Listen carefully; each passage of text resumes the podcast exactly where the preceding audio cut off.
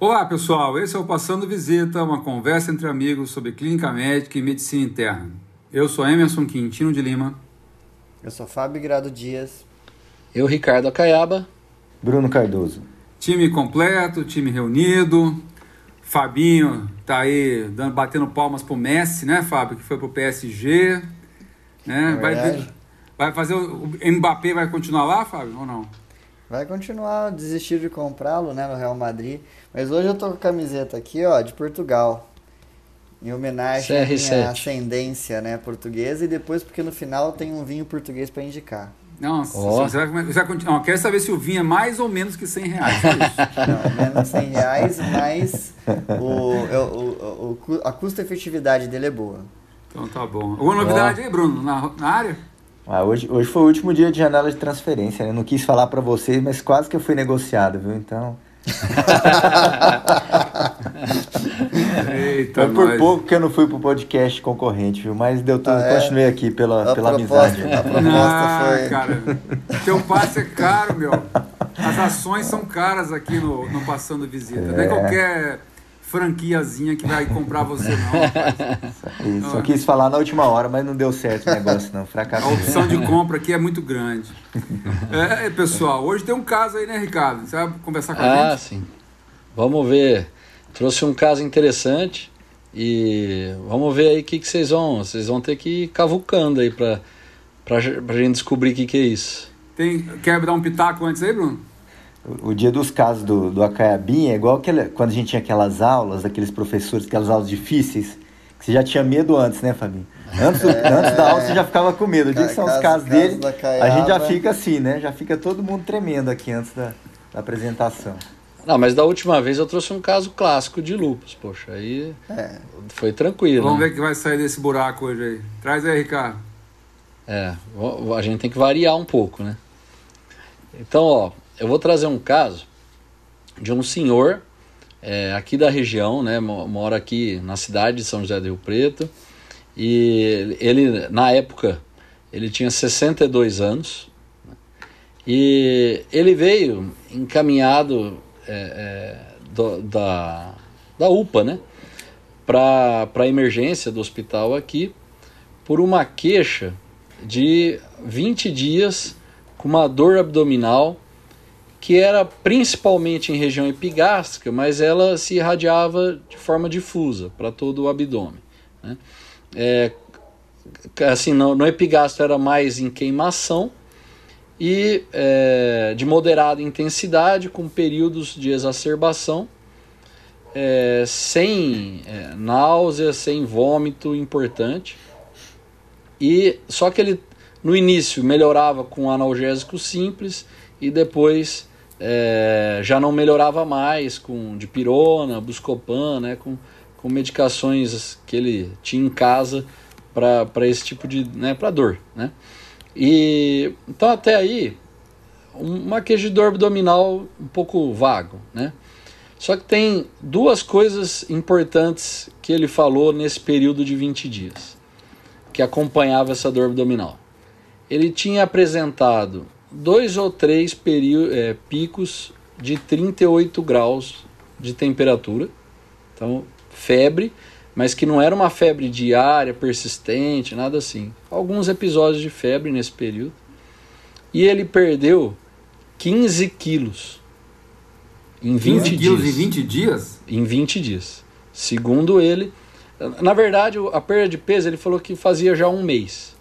Uhum. Né? Pouquinho antes ele já estava começando a perder peso. É, então, mas independentemente, é, é, é eu não tenho, é, já vou confessar que eu não tenho o peso de chegada dele, né? Mas independentemente do, do, peso, né, que a gente costuma usar aquele cálculo 5 a 10% da, do peso, mas 15 quilos em um mês para qualquer peso inicial é muito, né?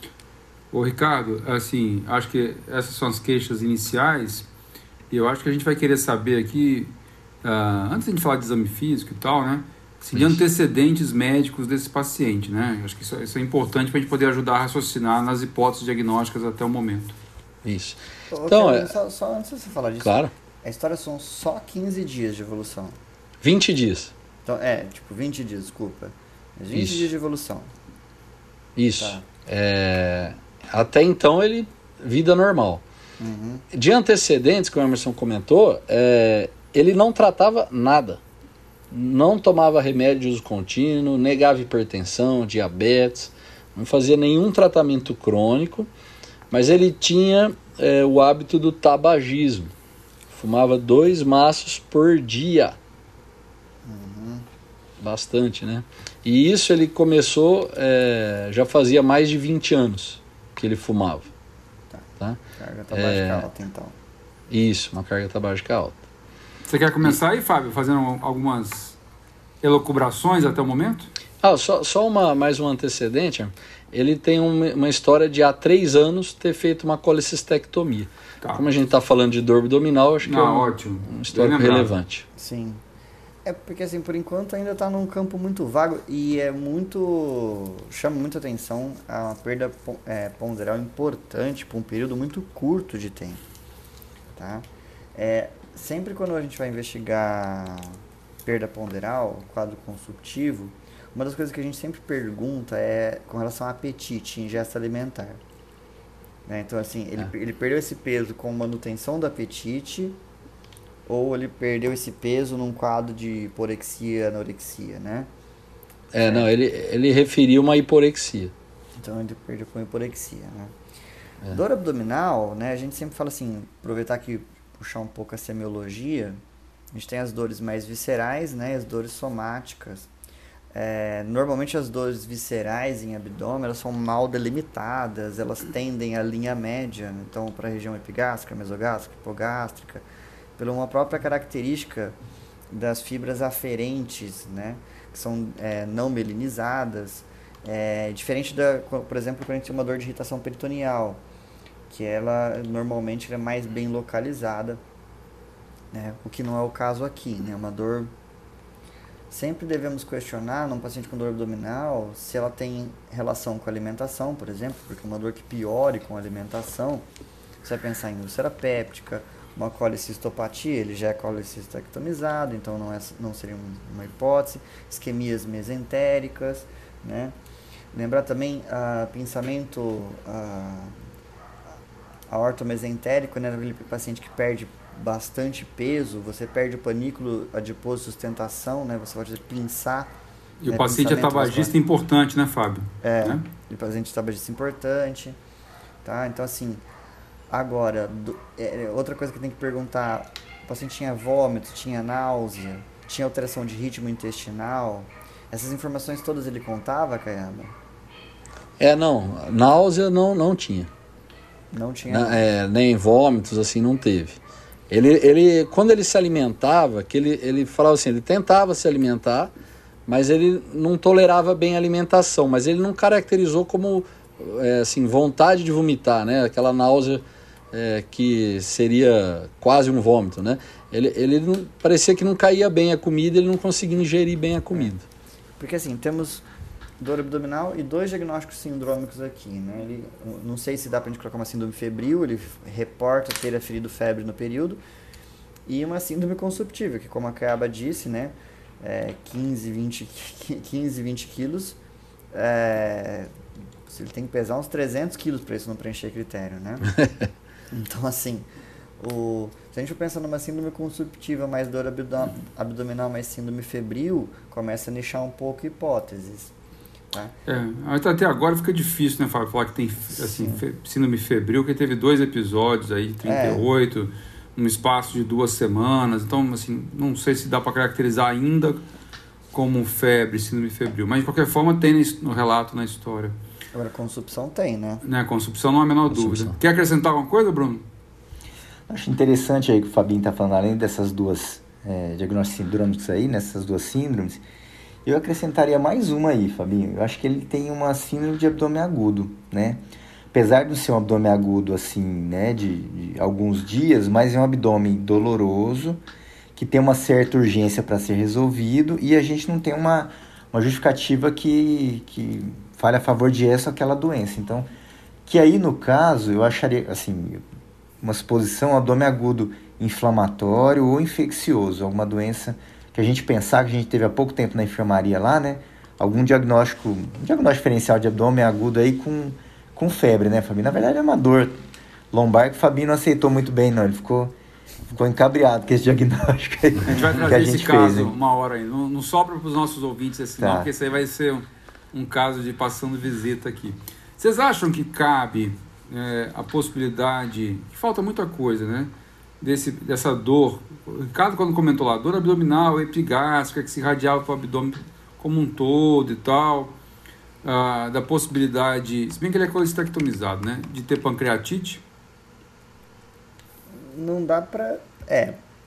Pancreatite não tem só etiologia biliar, né? Isso, que é mais comum, pensar, por sinal, né? É, hum. Na alcoólica e na hipertrigliceridemia, só se a gente considerar, ó, Emerson, é uma, dá para dar uma viajada aqui. Dá uma viajada aí, Fábio. Dá para dar uma viajada, pensar assim, por exemplo, ele paciente é um paciente que de repente tem a síndrome metabólica, tá abrindo um quadro de diabetes numa num, num, numa fase de, a gente chama de flatbush, né? Aquele diabético que não está em falência propriamente dita, mas pela grande lipoglicotoxicidade de célula beta, ele está abrindo como se fosse um DM1, né? E aí ele tem uma grande perda poderal aguda, hipertrigliceridemia e eventualmente fazer uma pancreatite. Mas não que eu creia que essa seja a hipótese, mas dá para criar uma linha de raciocínio.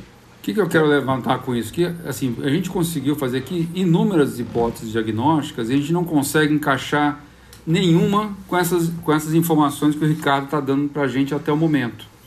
Tá certo? O que eu fico muito preocupado, e o Fábio já ressaltou, é o fato do paciente ter emagrecido 15 quilos, né? seja em 15 dias, 20 dias, enfim. Esse é o que chama mais atenção para mim até o momento, né? esse emagrecimento importante, Ricardo. Então, é. assim, eu queria que vocês mostrassem um pouquinho mais de informação para a gente, Ricardo. Isso. Ô, Ricardo, só para, sabe, assim, sendo bem objetivo, quando você tem perda de uma consumpção rápida assim, eu sempre penso, ou o paciente tem grande hiporexia, ou o paciente tem um grande catabolismo, aumento de taxa metabólica, igual você vê, por exemplo, um paciente com feocromocitoma, tirotoxicose, é, é, no diabetes muito descompensado, ou você tem um quadro desabsortivo, né? E aí você muito pode bem. ter até alteração ou não de ritmo intestinal. É essa informação que eu ia complementar agora. Ele nega alteração nas fezes e, e do ritmo intestinal, assim. Não tem diarreia, não tem alteração não tem sangue nas fezes, não tem muco, é, negou restos alimentares né, em excesso. Então, é, nada de diferente em relação à parte intestinal que o paciente relate. Né? Acho isso interessante. Isso, para a hipótese de pancreatite que o Hermes falou, por exemplo, não, não atrapalha, né? mas pensar numa síndrome desabsortiva realmente fica pouco fica provável. Eu queria só complementar, porque eu, eu, falei uma coisa que eu falei, será que eu não estou falando besteira? Eu fui, eu chequei aqui, é, uma dor abdominal aguda, o UpToDate coloca aqui como alguns dias. Ele fala uma dor crônica depois de alguns meses. Eu falei, isso por quê, Camila? Porque assim, o motivo dele ter ido ao hospital foi dor abdominal. Isso. Exato. E, e eu acho que o que vai ser importantíssimo para a gente dar um próximo passo agora é saber o exame físico dele, Camila. Isso. Se a gente puder, não tiver mais alguma hipótese, e... eu queria saber o exame físico do paciente. E eu queria só ressaltar agora... esse ponto da anamnese, que o, o motivo dele ter ido é a dor abdominal. E muito provavelmente numa UPA, num, num, serviço de emergência em que a gente, né, às vezes está sobrecarregado e quer fazer aquela anamnese objetiva, talvez ia ficar assim, ah, é epigástrica, dor abdominal, não está comendo, idoso, deve ser gastrite, omeprazol e para casa. E aí quando ele fala, mas eu tive alguns episódios de febre e eu perdi 15 quilos, isso não pode passar. Né? Isso obrigatoriamente o pessoal fez adequadamente de encaminhá-lo para um serviço é, né, para fazer a investigação. Então, é, eu acho que esses detalhes aí da anamnese são fundamentais. Né?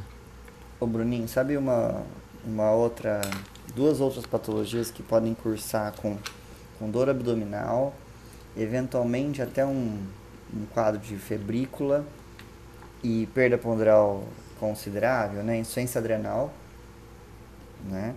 E não perde tanto peso assim, mas porfiria também pode eventualmente Ah, sempre tem a porfiria, Emerson. Sempre tem a porfiria. Essa porfiria sempre volta. Ricardo, Sempre volta.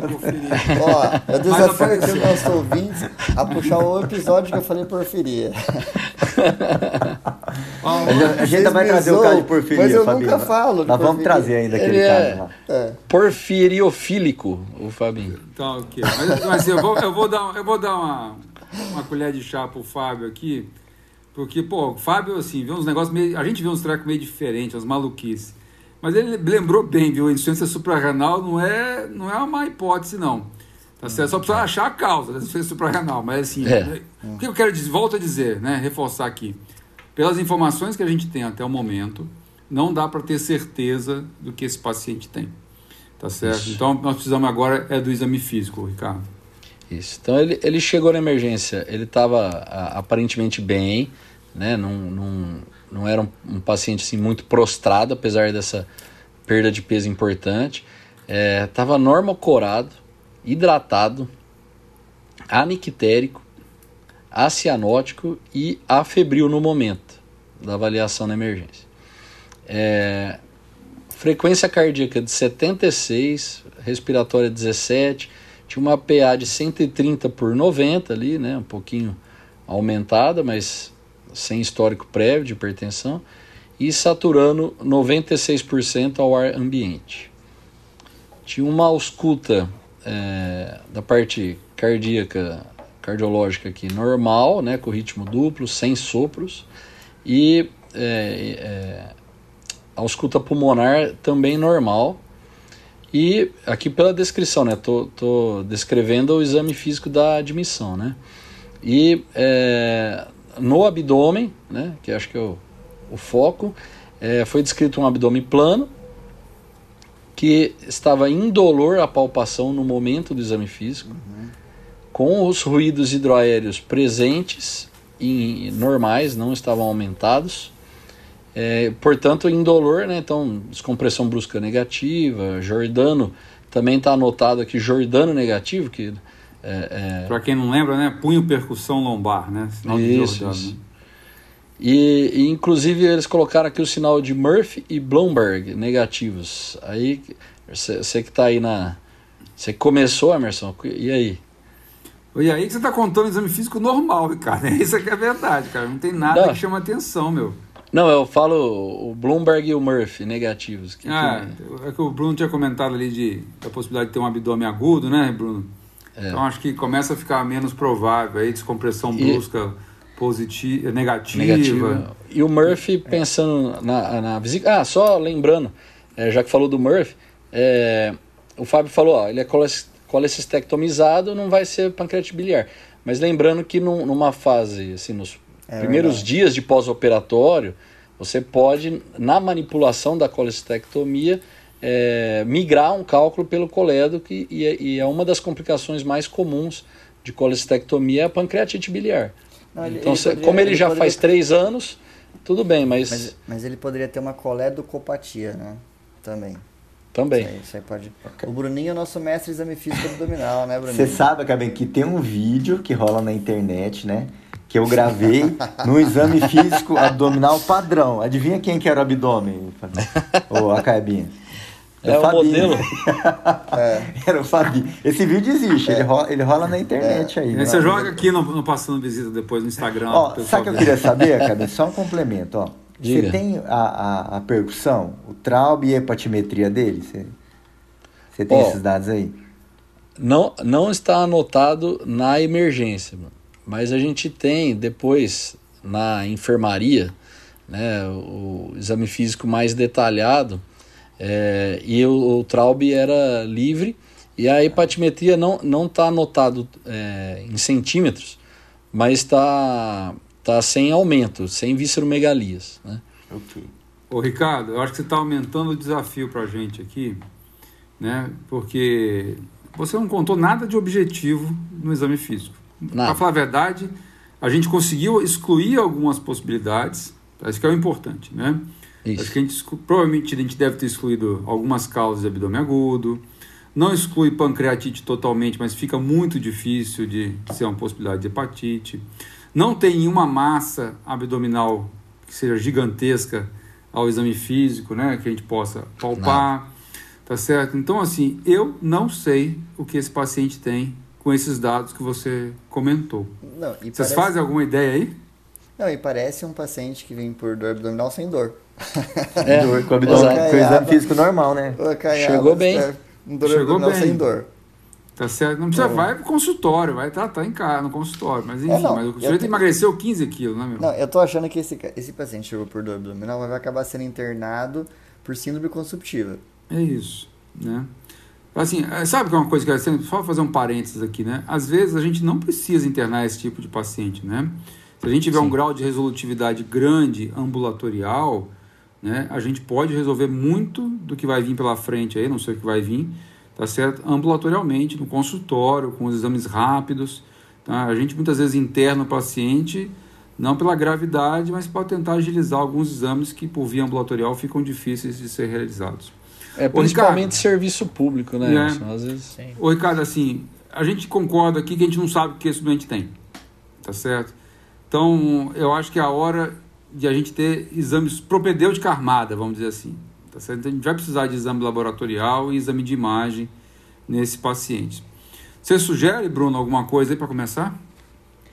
Ah, eu queria começar assim, né? Apesar de ele não estar tá descorado, aparentemente não ter alterações pelo seu exame físico, eu queria pedir um hemograma para ver se tem outras alterações, não só de, de hemoglobina, mas leucócitos e plaquetas. Isso. Queria pedir função renal, né? Que esse paciente está emagrecendo, né? A gente já teve um episódio aí de uma insuficiência renal crônica, mas o exame físico não é compatível. Queria pedir uma urina tipo 1 também. E, para começar, eu sei que às vezes a gente não pede de primeira, eu queria uma albumina também, carinha, para esse paciente aí. Ó, oh, mas se, se E uma serviço... glicemia, em homenagem ao Fabinho aí. Esse, esse lugar que ele trabalha faz bastante coisa, hein? É, é rápido. assim, é, não, é isso que é comentado, assim, Ricardo, assim, estamos num cenário ideal, vamos voltar num cenário ideal, que a é. gente tivesse poder de resolver as coisas rápido. Tá certo? Não, então, mas vamos... acho que é, tirando a albumina, que às vezes demora um pouco, mas geralmente sai tudo rápido mesmo. Sai tudo né? rápido, entendeu? Então, é, e, e, por fim, depois por ima em imagem, começar por um ultrassom, né? Ultrassom abdominal, né? Não invasivo, fácil uhum. de fazer, tá certo? Isso. Então vamos lá, Ricardo. Ó, é, então o hemograma, primeiro ele tem uma hemoglobina de 13,6, né, normal, com um VCM de 82, né, normal, normal também. Normal também, entendendo a Então não, não é tem anemia, não tem alteração da série vermelha. Leucócito 7260, com um diferencial normal. Né, tem 76% de segmentado, discreta neutrofilia e 15% de linfócito. Não, nada muito importante. É, e plaquetas 276 mil. Portanto, é um hemograma que passa batido, como normal, praticamente. Inocente. Né? Inocente. inocente. Bom, o que mais aí que o Bruninho falou? Urina. creatinina, urina 1, ele falou. É, a creatinina, a creatinina você vai gostar. 1,6 a creatinina. Ah, 1,6. Né? Tocada. E na urina, é, ele tem leucócitos e eritrócitos normais, então não tem hematura, não tem leucocitura, proteína ausente, cilindros ausentes, é, bactérias raras, nada, nada na urina também, nada específico, não sei se... Nada que chama atenção. Nada e, também e na urina. glicemia e albumina, Ricardo? Glicemia 78. Normal. Normal. E albumina? E a albumina 2,98. Ixi, quem pediu o exame que se vire. Tá certo? Então, olha aí, Bruno. É, chama aí... atenção assim, ó, cara. O paciente tem, assim, achado físico, do, do exame físico, nenhum é. importante, né? Exames laboratoriais, aparentemente nada chamasse atenção, porém duas coisas que destoam. Uma creatina alterada e uma albumina bem baixa, né? Para um paciente Isso. que não tinha comorbidades, né? Aí nós vamos ter que entender se ele não está se alimentando, se pode ser uma desnutrição, né? Se ele está perdendo ou ele não está produzindo, né? Acho que a gente tem que... A albumina aí é, um, é uma bandeira para a gente seguir aí, nesse, nesse caso aí. É, isso aí tá certinho, Bruno. Saudou, assim, saudade do Dr. Tipulo. O Dr. Tipulo falava isso, né? albumina ou você está desnutrido, ou você está perdendo, se você vai perder por intestino ou glomerular, né? ou você não está produzindo, no caso, paciente com hepatopatia crônica. E aí levanta aqui uma bandeira do seguinte, esse emagrecimento dele não deve ser tão agudo assim não. Às vezes tem muito paciente que não nota emagrecimento, porque ele não teria condição de perder 15 quilos em 20 dias, e se, perder, se tivesse de fato perdido nessa velocidade, não deveria, não deveria estar com a albumina tão baixa, Bruninho. Ô, você Fábio. uma queda da albumina, você denota um pouco mais de tempo. Ô Fábio, você tinha pedido ultrassom, mas eu não vou deixar o Ricardo contar o ultrassom, não. Baseado nesses exames que já saíram, você complementaria algum outro exame laboratorial? Sim, assim, a urina 1 não mostra proteinúria, né? No, no dipstick ele não tem perda de proteína. Mas ainda, a, ainda assim eu faria uma relação uh, albumina ou proteína, creatinina, né? Exames de função hepática, obviamente, certo? Pra, já que a gente está falando de, de produção, certo? Então, bilirrubina, coágulo, além da relação. Eu acho que eu faria só esses, acho que antes do. De exame de imagem. exame de imagem. Só, só dar um pitaco aqui né, no exame que você pediu, Fábio, né? Só lembrar para o nosso ouvinte, né? A urina 1 ele detecta macroproteinúria, tá certo? Então, o que que eu, por que, que o Fábio está querendo uma relação proteína-creatinina? Existem algumas eventualidades, que é o caso da amiloidose, do mieloma múltiplo e tudo, que você tem a proteinúria presente e ausência na, na, no dipstick, na urina 1, tá certo? Então é a cadeia leve que perde, tá? Então por isso que tem essa necessidade de fazer a relação proteína-creatinina aí, antes mesmo de fazer proteína de 24 horas, tá certo? Então eu acho que se o Ricardo tivesse esses exames, né, podia fornecer para a gente. É, a gente não tem a, a relação é, desde o do dia que ele chegou. Isso foi feito depois. Mas tem a, a parte hepática, pelo menos, é, que o Fábio falou, tem é, já desde o primeiro dia, né? É, como ele veio com a queixa de dor abdominal, predominantemente, é, inclusive ele foi admitido na emergência pelo pessoal da cirurgia geral, né? Então, é, eles já pediram isso, então já vou adiantar aqui, bilirrubinas e coágulo normal, Fábio. Tá? A fosfatase alcalina também normal e uma gama GT é, um pouco tocada, de 84. Ah, mas muito discreto, cara. Nem é. para valorizar. Então é exatamente, muito pouco. Da relação, peraí que eu vou procurar aqui para você, mas foi feito depois, na internação. Ah, tudo bem. Se tiver, manda é. aí, cara. Ou proteinúria de 24 horas, se foi feita eventualmente, né? Não, foi feita a relação. Agora, é, oh. enquanto, enquanto eu pego aqui, o, o Fábio, você falou de exame de imagem, né? Agora, considerando assim, ele entrou é, pela, pela cirurgia geral, né? É, e o pessoal da cirurgia geral, imagino que pelo fato dele ter febre é, e essa perda de peso importante, eles devem ter pensado em algumas coisas é, que talvez pudessem necessitar uma abordagem cirúrgica mais imediata, né? Uhum. Então, assim, já vou, já vou te adiantar que eles é, fizeram é, uma, uma estratégia um pouco diferente do que você pensou em termos de imagem.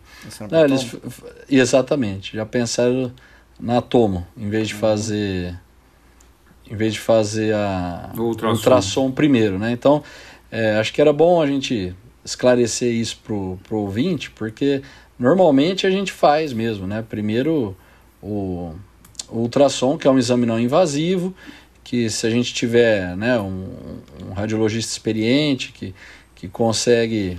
É, geralmente abdômen não tem muita dificuldade, né? E a gente consegue dar uma, uma avaliação muito mais rápida. Mas aqui no serviço, no caso, né, a gente tem acesso fácil à tomografia e quando a gente pensa em, em algumas situações, como por exemplo, é, não, não é o caso desse senhor, mas uma apendicite aguda, por exemplo, é, a gente sabe que a, a, o ultrassom não vai conseguir ser muito definidor aí, né? Ô Ricardo, então... enquanto você não acha aí a proteína, a proteinura, depois você conta pra gente, se tiver. Já que você já deu. Não, achei, spoiler, achei aqui, achei, achei. Achou? Achei. Ó, deu 0,6. 0,6, ah, michuruca. 600 miligramas provavelmente Isso, em 24 horas, miligramas. se tiver. Então já conta aí o resultado da Tomo já, Ricardo, já que você ficou enrolando aí. Não, só pra. Já que ele vai falar a Tomo, de repente a Tomo vai mudar todo o caminho aqui do negócio, mas. É... Mas você tem alguma hipótese por enquanto, Fábio? A gente tá muito aberto, leque de. leque muito. Porque se a gente valorizar a febre, se a gente valorizar a febre, você vai caminhar por uma coisa tipo, eventualmente sintomas B, em que você vai incluir linfoma, TB, Inclusive TB, TB intestinal. Mas fica muito difícil, outro... Fábio. O cara é, tinha dois episódios acho. só de febre, a é, ferida. Não dá é, para poder. Eu, por exemplo, eu não sei se eu ia perguntar até pro Bruno se ele acha que cabe aqui doença celíaca, né? É, agora, eu queria comentar um pouquinho é, com síndrome consumptiva em neoplasia. Porque a, a gente acaba dividindo assim: tem as neoplasias em que o emagrecimento faz parte do quadro clínico inicial, e neoplasias em que o emagrecimento faz parte de um quadro clínico mais tardio. E sempre que você vai partir para o emagrecimento, as, as de emagrecimento precoce são as que envolvem tubo digestivo, né? Então, esôfago, estômago, pâncreas, intestino, certo? E as que têm um emagrecimento um pouco mais tardio, né? Você pega próstata, né? Você pega mama, mama menos, assim, mas você tem esses tumores é, os tumores renais, então esse, o emagrecimento é mais lá na frente, uma doença com estadiamento mais avançado, né? Acho que é, acho que é interessante isso que você falou, Fabinho, e, e para ajudar o ouvinte a lembrar disso, nós tivemos um caso recente do prefeito de São Paulo, né? Bruno Sim. Covas, que procurou atendimento por queixas abdominais também e estava tendo uma perda de peso é, importante, né? Então, e, e rapidamente teve essa evolução com perda de peso que ficou visível, né? Então, é, lembra, é, isso que você falou é interessante. Idoso, no caso aqui, com uma perda de peso acentuada e sintomas abdominais. Hum. Acho que essa hipótese que você falou é muito importante. Acho que como a gente caminhou até aqui, é, o que o Fabinho falou é, é, é o que tem que resumir até agora. Apesar, apesar de nós não termos uma hipótese diagnóstica mais forte, mas a gente não pode esquecer da síndrome consumptiva e das queixas abdominais esse paciente tem que ativamente procurar uma neoplasia, né, Fabinho? Esse eu concordo. Esse aí acho que. Talvez não seja, viu, Camila, uma neoplasia, mas esse daí não tem e, como a gente. E neoplasia, é, quando a gente fala de tubo gastrointestinal, né, estômago, intestino, né, que a gente sabe que é uma massa que vai crescendo e às vezes não dá muito sintoma no início, então vai tendo essa perda de peso. É, e, e, né, e às vezes a, o, o tumor primário não tem muito sintoma, ficou oculto. Mas é pâncreas também, né? Tá ali no sistema digestivo é, também, mas é, é importante é entrar ne, né, nessa, nessa história do tubo digestivo, não é só. Só, ia, só ia dar um pitaco aqui, assim, de pâncreas, né? Ele não tem sintomas obstrutivos, hum. tá certo? Então ele não tem vômito, ele não, não tem náusea, tá certo? Ele não está ictérico, né? Então pensando em não. tumor de cabeça de pâncreas, Exato. tá certo? Uh, tumor de estômago, né, para chegar a perder 15, 20 quilos habitualmente, né, é, o sujeito vai ter esses sintomas, talvez tenha sintomas obstrutivos, então assim, está muito estranho. Então realmente o Fábio levantou uma bola lá atrás, esse paciente deve estar emagrecendo talvez há mais tempo mesmo, Fábio. É, em tubo gastrointestinal, é, puxa vida, o doente não tem diarreia, não tem alteração do hábito intestinal, não tem obstipação, não tem hematoquesia, né? então assim, não tem anemia importante, né? tinha 13,6 de hemoglobina. Então, sinceramente, tá certo? Eu não vejo aqui até o momento qual é a etiologia deste caso. Mas já que vocês estão comentando de neoplasia, né, se o Ricardo tiver um cálcio aí, tá é, certo? Um, ah, ácido, um ácido úrico para dar uma mãozinha. Não sei se você tem, Ricardo. Tem. Foi feito. O cálcio foi feito na chegada, até pensando em pancreatite mesmo.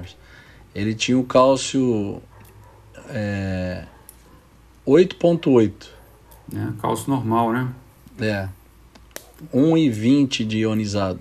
É, cálcio normal. Se for corrigir para albumina, Bruno, lembra para o nosso ouvinte é. aí, Bruno, como é que é a conta? Então, para cada ponto que caia né, de, de uma albumina, que a gente pode, pode considerar 4 ou 4,5, a gente aumenta 0,8 no valor do cálcio. Então, nesse caso aí, vamos supor que caíram dois pontos, então, na verdade, seria 8,8 mais 1,6 seria 9, 10,4, né? Bateria tá. na é, trave, é um né? pouco menos, porque é 2,8, né, albumina? É. E 2,98. É, é, é, daí uns 10 de cálcio, vai? 10, 10. Vai arredondar aí. 10, 10. 10 de cálcio. Então o cálcio vamos botar aqui como normal. Tá Isso. certo? Tem ácido úrico, Ricardo? Assim na chegada, ou próximo da chegada aí? Ácido úrico. Não, não tem não. Não, não tem. Por que eu estou perguntando isso, né? Porque o paciente tem creatina de 1,6. Eu não sei a creatina prévia desse paciente. E vocês levantaram a bola de. Ah, desculpa, Emerson, eu achei aqui depois. Sem problema. Na Qual internação, é? 8,2. Tá, é um, é um ácido úrico ali no limite, né? Isso. Tá Mas por que eu estou falando isso, né? Voltando. Porque o paciente tem uma creatina de 1,6. Eu não sei qual é a creatina prévia desse paciente. É, tem um sedimento urinário totalmente inocente. E na possibilidade desse paciente ter uma neoplasia, uma grande massa tumoral, qualquer que seja a etiologia, esse paciente poderia ter lise tumoral, tá certo? Então, o clássico da lise tumoral, vocês me dão a mão aí, né?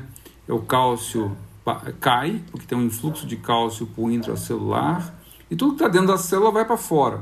Então, o potássio costuma aumentar, o ácido úrico aumenta, o fósforo aumenta. É, mas assim, tá difícil em casa. também, né? É, potássio. Então, assim, vou, vou jogar aqui na conta da desidratação, essa, por enquanto, essa cretinha de 1,6 aí, que o sujeito não estava se alimentando direito e tal. É, a gente Mas, não tem um basal, né? Não tem um basal. O Mas vai acabar com essa coisa aqui. Solta o resultado da toma, vai, pelo amor de Deus, vai. Ó, a tomo, então foi feita uma toma de abdômen. É, não tinha alterações em relação a fígado, veia porta, suprahepáticas e tal. É, não tinha alteração da parte biliar, importante. A vesícula não foi, obviamente, visibilizada. Baço também sem alterações. Pâncreas de morfologia e volume normal, Isso sem alterações do meio de contraste, sem dilatação ductal ou calcificações. É, adrenais, ó Fábio, adrenais, lá, lá, de lá, densidade e volumes normais. Hum. Ah, só faltava essa. Os rins em topografia usual, com dimensões discretamente aumentadas, com realce heterogêneo do seu parênquima, com espessura parenquimatosa preservada, excreta, excretando o meio de contraste sob boa densidade. Até agora, Ricardo, nada que chama atenção, para falar a verdade a horta abdominal e veia cava inferior de aspecto anatômico. Bexiga urinária de boa, é, sem falha, tal, tal, tal, tudo normal na bexiga também. Acabou? Então, tem, tem uma observação no final aqui. Linfonodos e linfonodomegalia nas cadeias. Então, aumento de quantidade de linfonodos e de tamanho, tá? Pra, por isso que eles usam essa, esse termo aqui nas cadeias perigástricas, perihepática, peripancreática, celíaca, interaortocaval, aórtica lateral, ilíacas comuns internas e externas bilaterais, assim como cadeias inguinais bilaterais, que também foi visto, é, algumas maiores aqui é, com 39 por 19 milímetros. Então, gânglios Bom, tá grandes. cheio de gânglio para tudo quanto é lado, cara que, que não estavam descritos no exame físico inicial, inclusive, que uhum. me, me surpreendeu aqui. E então, bilateral, esses ângulos inguinais. É, e uma formação tecidual hipodensa localizada no espaço pré-sacral. Que tamanho que é essa massa aí, cara? Tem aí? Não tem a medida, não tem a medida específica. Pô, tem, tem uma Ixi, Maria, Porque negócio... pelo que eu entendi, Hermes, pela descrição, que eu li a conclusão, né? Sim. Mas pela descrição, é, é uma massa mal delimitada, assim. Tá, então nós temos uma massa mal delimitada na região perissacral ali. Pré-sacral. Um, Pré-sacral. É, é, e, um monte de, e um monte de linfonodo para tudo quanto é lado na barriga. É. Exato. Tá certo. Agora que eu quero ver o Bruno é, desenrolar essa aí, Bruno. É, assim, agora pelo menos dá para guiar a gente, né? A gente tem pelo menos um caminho para a gente ir atrás, né? Porque até então não tínhamos nada. Com essa linfonodomegalia é, generalizada aí, né, a cabinha, essa massa, Isso. acho que a gente consegue fazer algumas hipóteses agora, né? paciente nessa idade, emagrecendo, uma hiporexia importante, emagrecimento importante, você falou, se eu não me engano, 15 quilos aí, né? É.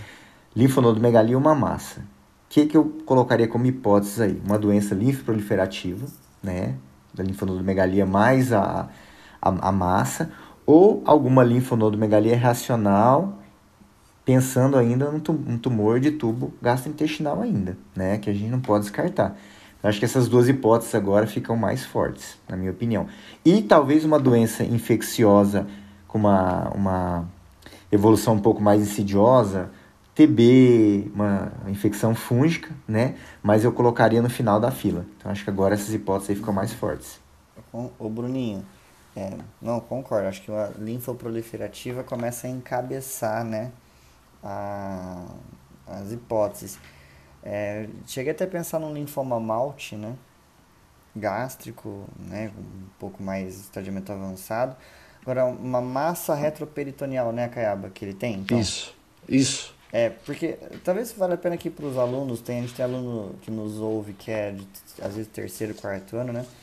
As estruturas que anatomicamente preenchem a região é, retroperitoneal, né? Então, colo ascendente, descendente, né? Os rins, pâncreas, uma porção mais distal do odeno, certo? E quando a gente vai pensar assim em massa retroperitoneal, a gente pode pegar os tumores dessas regiões, né? Então, um carcinoma renal, a gente pode pegar adrenal, pâncreas, né? É, a gente também tem o, o linfoma, né? Você pode ter linfoma retroperitoneal, uh, os, os leomiomas, né, os sarcomas, os, os, tumores de origem mesenquimal, Isso. alguns tumores germinativos, né? Isso é importante, germinativos, então alguns tumores de origem mesenquimal podem eventualmente se localizar nessa região.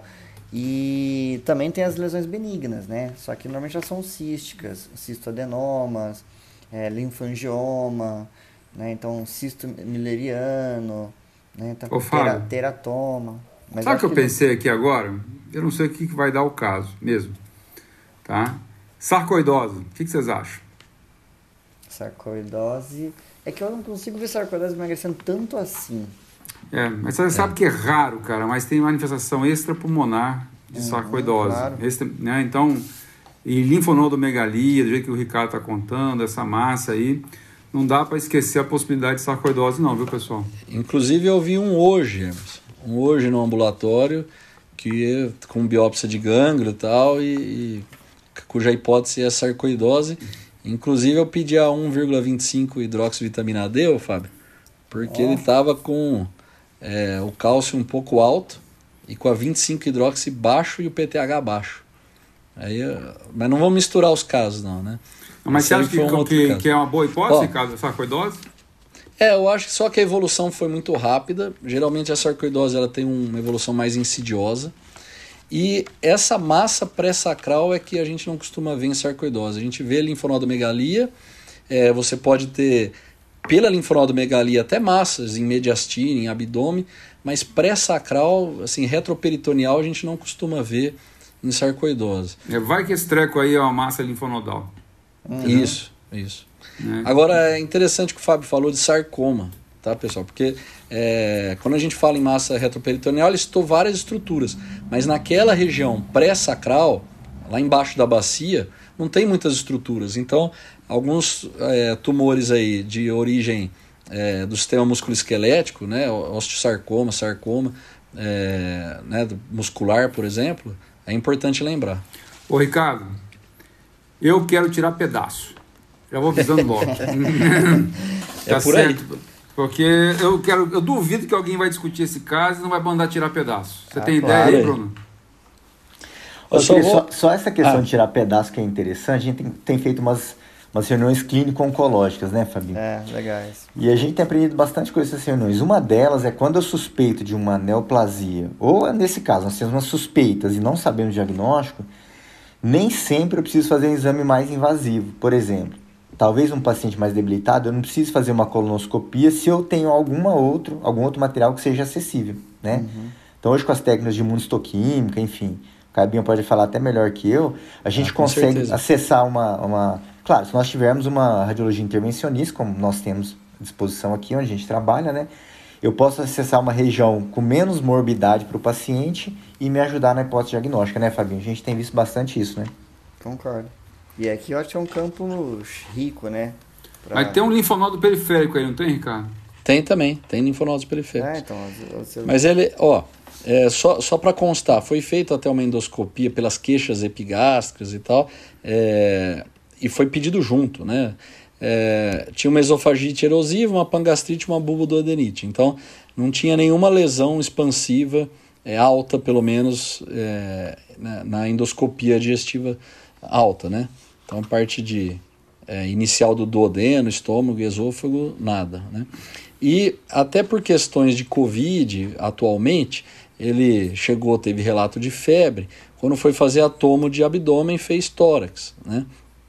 E no tórax ele também tinha gânglios, viu? Não tinha nenhuma hum, lesão, Opa. nenhuma lesão parenquimatosa de pulmão, mas ele tinha linfonodomegalia várias também, tanto axilares quanto retro é, paratraqueais, é, pré-vascular, subcarinal e hilares, e pericárdicos também. Ô, Ricardo, então, vários sabe... gânglios em tórax também. Que, que, que aí que na tá... sarcoidose é, é, é importante. Você sabe que o Silvio Santos vai fazer 90 anos, né? Tá é. certo. É, tá.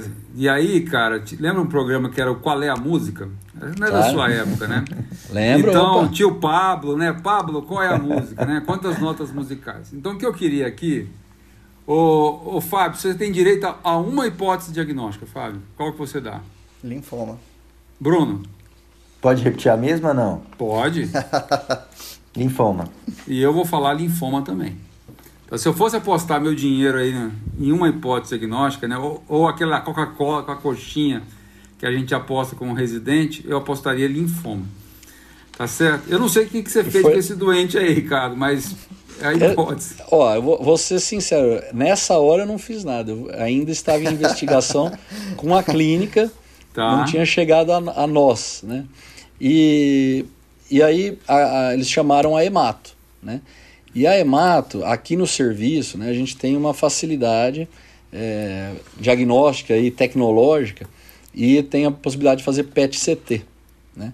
Então foi feito um PET scan antes de definir o local da biópsia. Né? O Emerson falou, faz do gânglio inguinal.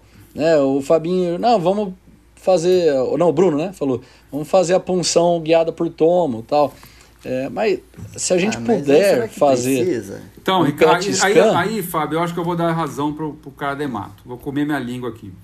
Sabe por quê? E assim, é só lembrar que a N, uh, no rol do SUS, né, o PET scan ele é coberto para poucas situações e uma delas é linfoma, mas precisa ter o diagnóstico.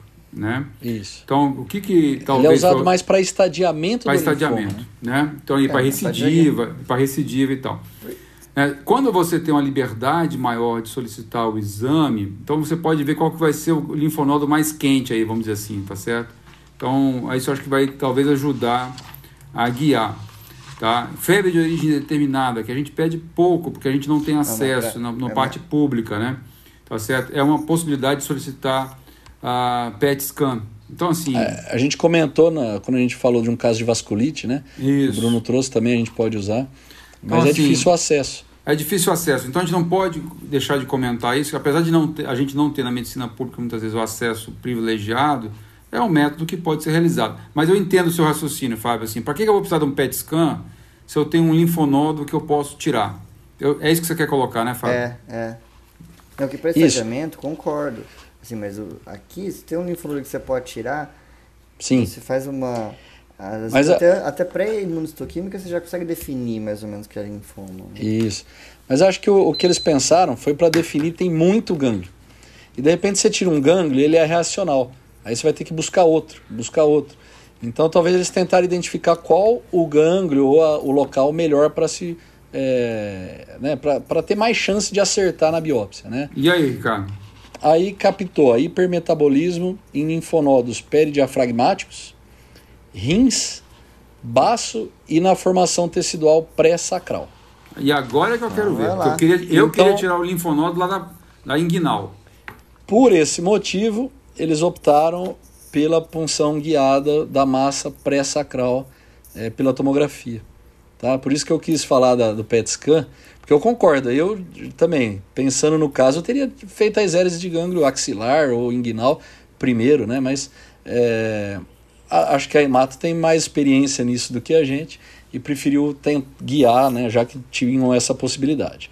Vocês querem ir para o diagnóstico já da patologia ou vocês querem dar uma, uma rodada mais aí? Não, acho que eu já ia para patologia já. Estamos tá, no suspense aqui. Então, beleza. Ó, a minha hipótese continua sendo linfoma, vou é, falar a verdade. Tá certo até minha, agora. Minha também nessa, nesse momento. É, bom, quando você faz a biópsia, a gente faz aquela análise é, primeiro na lâmina, né, da citologia, e a citologia veio suspeita para neoplasia maligna, né, linfoma. Né, então encontraram alguma alteração. Estou lendo só a, a conclusão aqui para agilizar. É, e no, no anátomo patológico, a conclusão foi bem simples assim, proliferação linfóide atípica. E, e por que, que foi simples assim? Porque eles já encaminharam para a imunistoquímica. Né? Eles percebendo uma atipia linfocitária, já sabe que o, o hematoxilina eosina provavelmente não vai acrescentar tanta informação é, e a imunistoquímica vai ser fundamental para você diferenciar que tipo de linfócito é esse, né? É, se ele está expressando proteínas normais ou se ele está expressando proteínas que surgiram, né, linfócitos neoplásicos. Então, é, eles concluíram assim e já caminharam para a imunistoquímica. E na imunistoquímica, eles colocaram que favorece o diagnóstico de neoplasia linfoproliferativa, mas encaminharam para a imunofenotipagem. Olha como é complexo, né? E aí na imunofenotipagem, que, que é, é, é uma, um complemento, né? Cada exame desse vai complementando a avaliação. Na imunofenotipagem, é, foi encontrado, é, então, um, a imunofenotipagem né, é para você avaliar quais são os tipos celulares que estão ali naquela lesão. Né? Então a conclusão foi: é, trata-se de fragmentos filiformes de tecido conjuntivo fibroso, revelando denso infiltrado predominantemente plasmocitário. Tá? Então, é, como é que eles sabem que são plasmócitos? Né? A gente tem marcadores celulares de plasmócito, que é o CD38. Né? Então, quando você tem essa marcação na imunistoquímica, ali na imunofenotipagem, você consegue identificar que são plasmócitos. Então, notam-se é, faixas de fibrose entre os nódulos linfóides com grande quantidade de plasmócitos. Né? Então, material rico em plasmócito.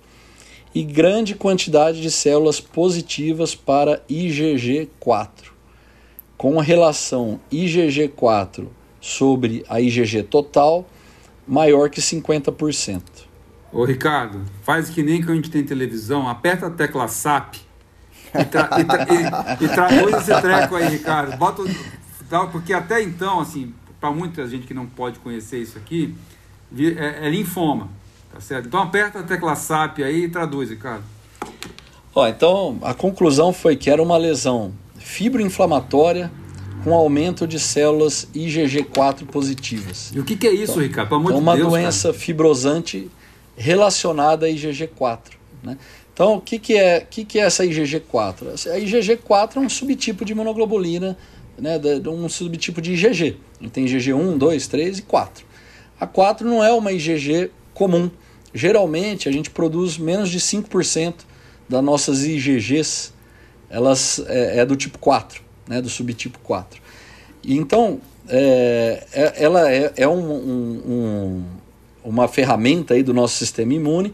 Geralmente ele tem um papel até anti-inflamatório no nosso sistema imune fisiológico normal, mas em algumas situações, em alguns indivíduos é, geneticamente predispostos né, e expostos a algumas situações, você tem uma hiperativação dos plasmócitos produtores de IgG4.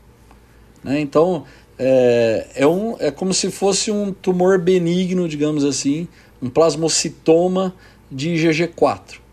Isso provoca tanto uma reação inflamatória como reações cicatriciais fibrosantes, dependendo do local que está sendo acometido. Né? Então, isso hoje a gente chama de síndrome da IgG4 ou doença relacionada à IgG4. Isso parece uma coisa de outro mundo, né? parece uma coisa é, é, é rara que ninguém nunca ouviu falar, tal. muitas vezes o ouvinte aqui nunca ouviu falar, mas na verdade, de 2019 para cá, né, pouco tempo aí, isso vem sendo cada vez mais descrito em situações que a gente já conhece há muito tempo, né, há décadas, e a gente não sabia por quê. Né? Por exemplo, a doença de Miculix. A doença de Miculix é um, um, uma doença em que é, tem uma poliadenopatia, indivíduo tem vários gânglios e tem é, febrícula, é, cansaço, né, muito parecido com esse caso. Então, antigamente, a gente chama doença de Miculix há muito tempo e falava: o que, que é isso? Ah, é autoimune idiopático. É idiopático. A gente não sabia por quê. E agora, com a possibilidade de se fazer imunofenotipagem, de se identificar qual o tipo de IgG, tudo, foi se conhecendo que na verdade é uma doença relacionada a IgG4. E tem outras situações, né? Então, é, como o Fábio falou, é, alguns quadros de fibrose retroperitoneal idiopática. Isso a gente tinha. Alguns pacientes que evoluíam é, com, com quadro de massas retroperitoneais e a biopsia era uma fibrose. Não sabia por quê. Então ficava com o nome fibrose retroperitoneal idiopática. E na verdade, hoje a gente sabe que uma boa parte disso é uma doença relacionada a IgG4. A gente tem colangite esclerosante por IgG4. É, tem pancreatite autoimune né, por IgG4. Tem uma coisa que eu vi é, faz um mês, mais ou menos, o retorno de um paciente no nosso ambulatório, que era uma massa retroorbitária. Então, aquele pseudotumor retroorbitário, que a gente falava, ah, isso é inflamatório, idiopático, não sabia por quê. Muitos desses casos é por doença relacionada a IgG4. Pega o rim, Ricardo, esse negócio aí? Também pode pegar o rim, é, já foi descrito casos de nefrite túbulo intersticial, então você tem que ficar esperto, Hermes nefrite túbulo intersticial e alguns casos, inclusive, de glomerulonefrite membranosa. Eu já vi um caso a IgG4. Que era IgG4, nefrite intersticial. Só vi uma vez, na realidade. Eu, eu acho que você falou que o PET scan dele pegava o rim, mas aonde, cara? Baço. Baço, né? Baço. Então, é, uma coisa interessante entra em diagnóstico diferencial, por exemplo, de Jogren, porque você pode ter acometimento de glândulas salivares, de glândula é, lacrimal, e aí pela inflamação e a fibrose, o indivíduo evolui com uma síndrome seca, mas por isso que é importante biopsiar a lesão e fazer toda essa pesquisa de imunohistoquímica e imunofenotipagem. Oi, é, é, era, eu acho que é só importante esclarecer que, que a gente pode é, ter aumento da IgG no sangue. Né? Tá. Então, nesse caso, por exemplo, ele tinha 2,3 de, de IgG, de imunoglobulina, né? de gama gama globulina, desculpa, né? Eletroforese, né? Então estava aumentada a gama. Uma ativação dele. policlonal, vamos dizer assim. Né? Mais policlonal. Uhum. E, e aí quando você subtipa, é, a gente vê que tem um aumento da imunoglobulina, da IgG total, e a gente tem um aumento da IgG 4 sérica, mas isso em uma parte dos casos. Nesse caso, é, a gente fez essa dosagem, né, a, a, é, né, pelo interesse acadêmico, foi 12.500, sendo que o valor de referência é 2.000. Tá. Então está bem aumentada a IgG4 sérica. Mas eu queria deixar claro que o importante é a IgG4 na lesão. Tá? Muitas vezes vai ter IgG4 sérica normal. Ô Ricardo, você contou um caso aí que acho que surpreendeu a todos nós. Aí eu vou fazer aquela perguntinha de aluno do quarto, quinto ano. Como é que trata esse treco aí, cara? É, então assim, depende do órgão envolvido, né? Você pode é, é, ter um predomínio do quadro inflamatório e um predomínio do quadro é, fibrosante. Né? É, mas geralmente a gente começa com um corticoide. Né? Então, é, mais de 90% dos casos tem regressão com corticoide. Então, o corticoide, digamos assim, faz um milagre nesses casos. Né? O paciente chega aí. Ah, e uma coisa interessante: perde peso rápido mesmo pelo quadro inflamatório. Ninguém pediu a PCR dele aqui, viu? Proteína ah, C reativa.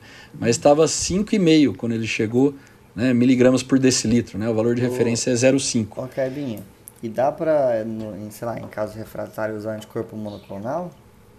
Dá também, família. A gente faz assim, corticoide. Qual o problema do corticoide? Dependendo da, da literatura aí, de 40% a 70% recidiva. Então melhora, faz milagre, mas não por muito tempo. Né? Uhum.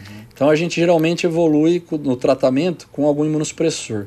Então azatioprina, metotrexate, claro, uma doença rara, a gente não tem estudo randomizado, duplo cego, né, para tratar. A gente tem mais relatos, séries de casos. Né? Então a gente usa, associa imunossupressores e é, quando tem dificuldade, a gente usa o rituximab. Hum. Então o rituximab é um anti-CD20, ele, ele então depleta, né, ele estimula a apoptose do pré-linfócito B.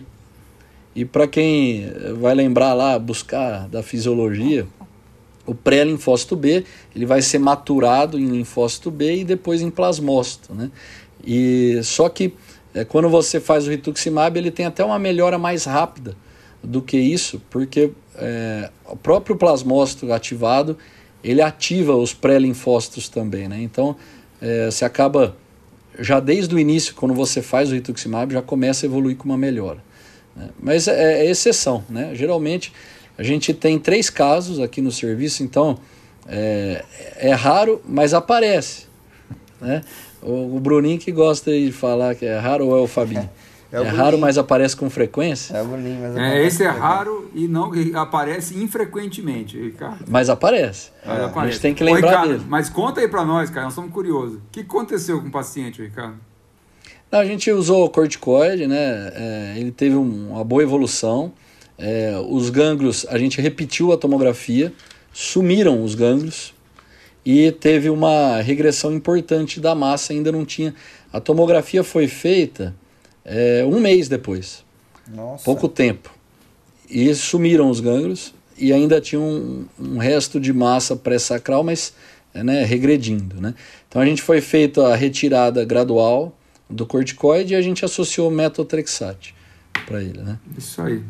Geralmente, assim, geralmente não, a gente traz casos que deu certo, que deram certo, a gente traz casos que deram errado, tá certo? A gente traz casos que a gente não sabe o que, que é, tá certo? E acho que esse é um dos casos que a gente não fazia nem ideia do que, que ia dar o resultado final. Pô, parabéns, Ricardo, assim, foi um caso muito legal mesmo, viu?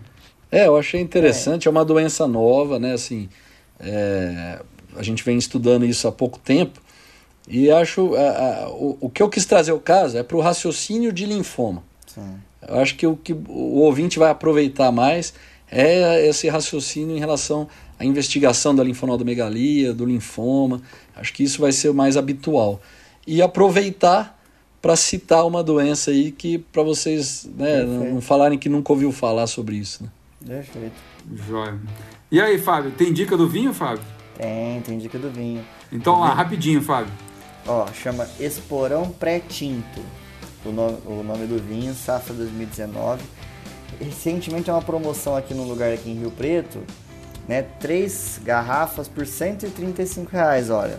Tá vendo? Ah, esse, esse, dá pra comprar. Opa. Esse dá pra comprar. É um vinho bom, ele não é não barricado, né? Não barricado, desculpa. É, tanino macio, então ele é pouco adstringente. Né, teor alcoólico um pouquinho mais baixo, 13%. É um vinho blend, né? Então, oh. mistura de três uvas. Né, então, o morato, mo, mo, morato é, castelão e trincadeira. E ele é de uma vinícola, né? Lá do Alentejo, que é uma região de Portugal. Inclusive, que eu tenho muita curiosidade de conhecer, no enoturismo, né? Então, assim, é uma das regiões mais ricas em, de vinícolas né, portuguesas, a vinícola Herdade do Esporão vinho muito bom. Ele vai agradar ao nosso ouvinte com. Alentejo, hein? Alentejo. É. Eu lembrei do Fernando Pessoa aqui. É, então, é uma região do sul de Portugal. E aí, Brunão, o que, que você conta para fechar aí hoje? Ó, oh, eu sei que a gente tá, tá, tá, estourado no tempo, mas assim, hoje foi um dos casos mais surpreendentes que, que nós tivemos aí. Acabei, eu fiquei até sem fala. Então eu vou acabar hoje, ó. Vou acabar com uma frase curta e assim, poucos vão entender, só pessoas mais antigas, porque assim, hoje surpreendeu. Então eu não vou entender, a, Bruninho. A frase é o seguinte, ó. ET, telefone, minha casa. ou, ou, ou se, apertando a tecla SAP, ET, call home. então vamos. Steven Spielberg para fechar com o Bruno aí. Pessoal, esse foi o Passando Visita, uma conversa entre esses grandes colegas e amigos sobre clínica médica e medicina interna. Um abraço e até o próximo episódio.